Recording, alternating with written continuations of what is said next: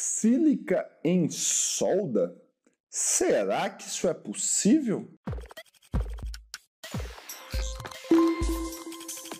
Olá, você está respirando bem por aí? Eu sou Leandro Magalhães, sou higienista ocupacional certificado e estou aqui no nosso quadro Analytics Responde, em que eu respondo dúvidas da minha audiência sobre reconhecimento, avaliação, antecipação de riscos químicos para a higiene ocupacional. É, eu venho aqui te ajudar a descomplicar, a tornar fácil o reconhecimento, avaliação e antecipação de riscos químicos para HO. Pois é, e aí, eu não sei se você já ouviu essa perguntinha aí.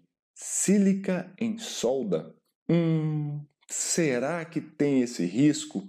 E aí, agora lascou. Não se preocupe que eu vou te ajudar nisso aqui hoje. Vai ser o tema do nosso Analytics Responde. Mas antes de eu começar a responder essa pergunta, tem uma coisa muito importante que você tem que fazer. Agora o papo é sério aqui, ó. Nós dois aqui, ó, eu e você, você e eu, Papo sério. Deixa um like aqui no vídeo aqui pra gente, porque isso é muito importante. O algoritmo, que é o código por trás do Facebook, quanto mais likes o vídeo tem, melhor ele entende que esse vídeo é relevante. E aí ele distribui mais. Então eu só te peço isso, deixa um like aqui para mim e também comente ao longo do vídeo aqui sobre as suas experiências com Silicon Solda. Mas vamos lá para essa questão. E aí, Leandro? Sílica em solda.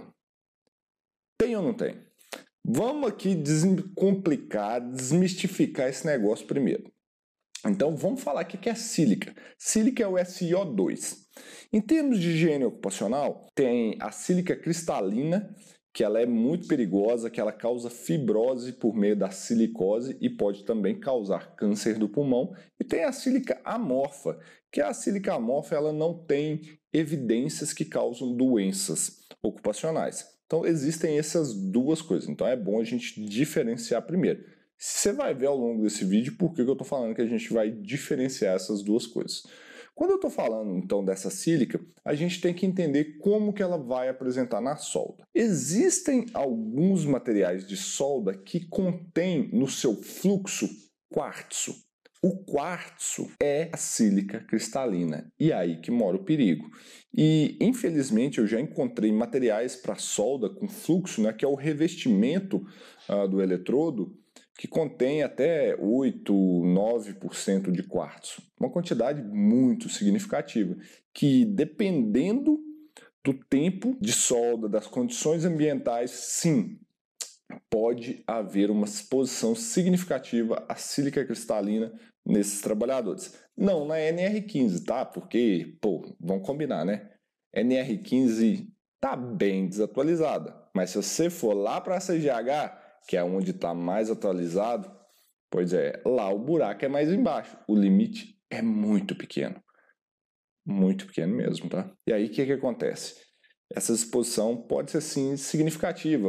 Eu já vi alguns casos de sim ser detectado, inclusive a valores acima do nível de ação. Trabalhador que fazia soldas com muita frequência num ambiente não tão bem ventilado, sim, dava algumas exposições. Falei para vocês que alguns eletrodos no seu revestimento ou ali no fluxo podem conter o quartzo.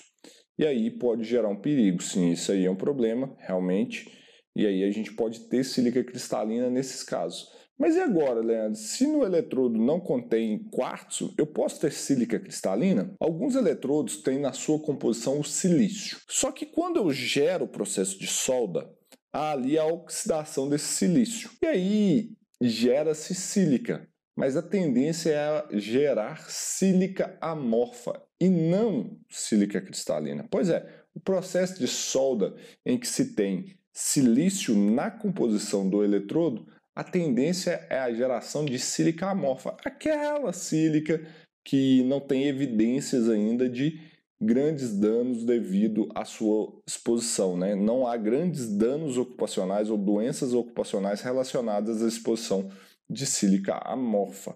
Então, consequentemente, não é esperado que em eletrodos que contenham silício gerem exposições à sílica cristalina. Ao contrário daqueles eletrodos, daqueles arames de solda, que em sua composição já é adicionado o quartzo, ou seja, a sílica cristalina. Aí, nesses casos, sim, pode ter uma exposição a quartzo, a sílica cristalina. Mas isso também vai depender das condições de trabalho, vai depender da concentração do agente, vai depender da quantidade utilizada. Pois é, nada substitui um reconhecimento de risco. Nada. Você tem que ir a campo, entender esses processos para tomar sua decisão, né? Nossa, Leandro, eu pensei que era só olhar a FISP do eletrodo lá e pedir a medição. Pô, não é assim que faz HO. Então você tem que ir a campo, entender dessas exposições para saber o que precisa ser feito e o que não precisa ser feito. Eu não estou aqui te dando uma receita de bolo, porque essa receita não existe. Então, cabe a você averiguar averiguar que pode ser que, dependendo da quantidade utilizada, da concentração de quartos nesse eletrodo revestido, das condições ambientais desse trabalhador, do, da periodicidade, o tempo que ele solda, sim, pode-se ter uma exposição que seja relativamente significativa, ok? Então, nada substitui a sua experiência em campo. E aí, eu queria te perguntar alguma coisa. Você já monitorou sílica cristalina em processo de solda?